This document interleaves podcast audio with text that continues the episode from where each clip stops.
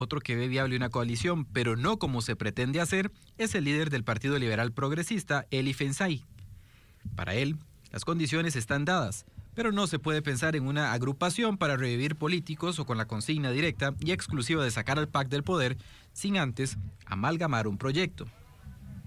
Eh, pensar en una coalición está bien, pero una coalición no es sin ideas, no es eh, eh, tiene que ser alrededor de planteamientos claros, de principios compartidos entre todos los miembros de la coalición.